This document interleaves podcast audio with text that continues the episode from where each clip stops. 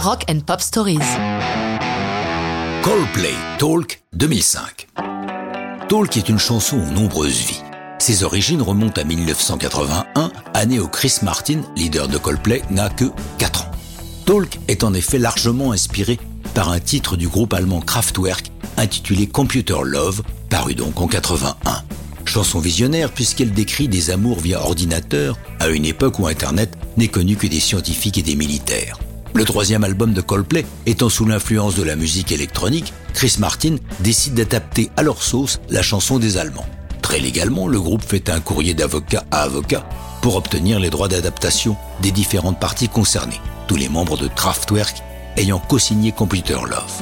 À ces courriers officiels, Chris Martin reçoit une réponse surprenante une enveloppe contenant juste une feuille de papier avec écrit Yes de la main de Ralph Hüttler, fondateur de Kraftwerk. Il complétera sa réponse lapidaire en déclarant Oui, vous pouvez l'utiliser, merci d'avoir demandé l'autorisation, pas comme ce bâtard de Jay-Z. Voilà qui est clair.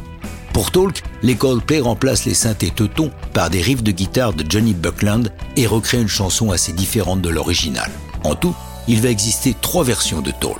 La première est un montage alternatif de celui que nous connaissons et ne sera pas utilisé. La deuxième, avec un texte différent, est diffusée sur Internet en mars 2005.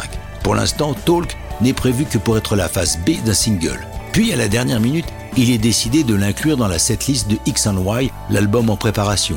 Puis, nouveau rebondissement, leur maison de disques pense qu'il serait bon que Talk devienne un single et même le premier issu du futur album. Panique de Chris Martin et du groupe, qui ne se sentent pas confiants dans la chanson et veulent même la mettre au rebut. Comme le dit Martin, je déteste choisir les singles, c'est tellement difficile. Finalement, un nouveau mix est réalisé et là, Talk prend enfin toute son ampleur et fait briller ses qualités.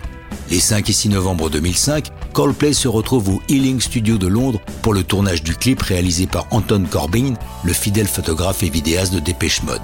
Il recrée pour eux brillamment l'ambiance d'un film de science-fiction de série B, style années 50. Talk se classe numéro 10 des charts britanniques, tandis que l'album X Y fait une carrière triomphale, s'écoulant de par le monde à plus de 8 millions d'exemplaires, rien qu'en 2005, ce qui en fait l'album le plus vendu de l'année. Les disques suivants ne vont que renforcer la popularité planétaire de Coldplay, mais ça, c'est une autre histoire de rock'n'roll.